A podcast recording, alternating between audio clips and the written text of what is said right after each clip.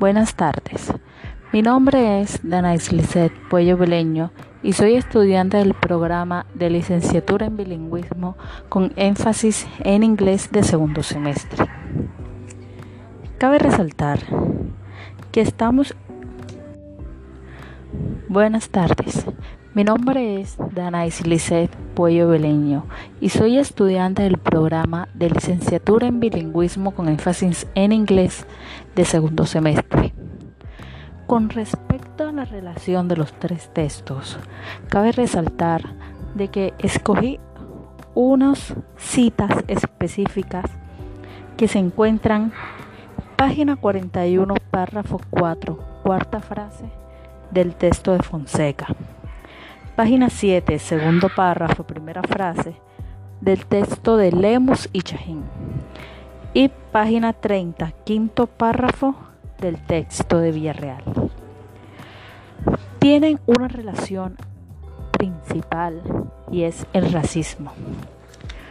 Podríamos decir que el racismo se está presentando en forma muy consistente en las aulas de las escuelas y se ha impregnado en el educativo de cada persona de tal manera que se está volviendo cotidiano y normal vivir y pasar por esa situación, cuando en realidad lo que debemos hacer es excluir el racismo e incluir la aceptación y valorizar las diferencias étnicas que poseemos cada uno de nosotros. Si bien la interculturalidad se está comenzando a impregnar en las aulas, este es algo que debe estar incluido en todas las, las escuelas y los institutos para que mejoren su proceso de formación íntegro en los estudiantes.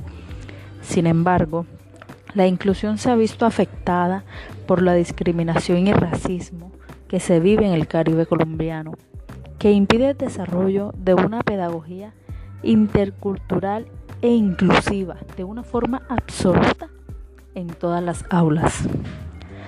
Lastimosamente, en la sociedad cartagenera se ha impregnado en las familias las diferencias sociales y raciales que aunque se ven unos discursos que sirven para erradicar la exclusión de la vida de las personas y de su proceso de formación, muchos de ellos no han sido completamente eficaces y todo lo podemos ver reflejado en estas tres citas de los textos que nos advierten de una situación de discriminación que se vive hoy en día en el Caribe colombiano, más que nada en Cartagena.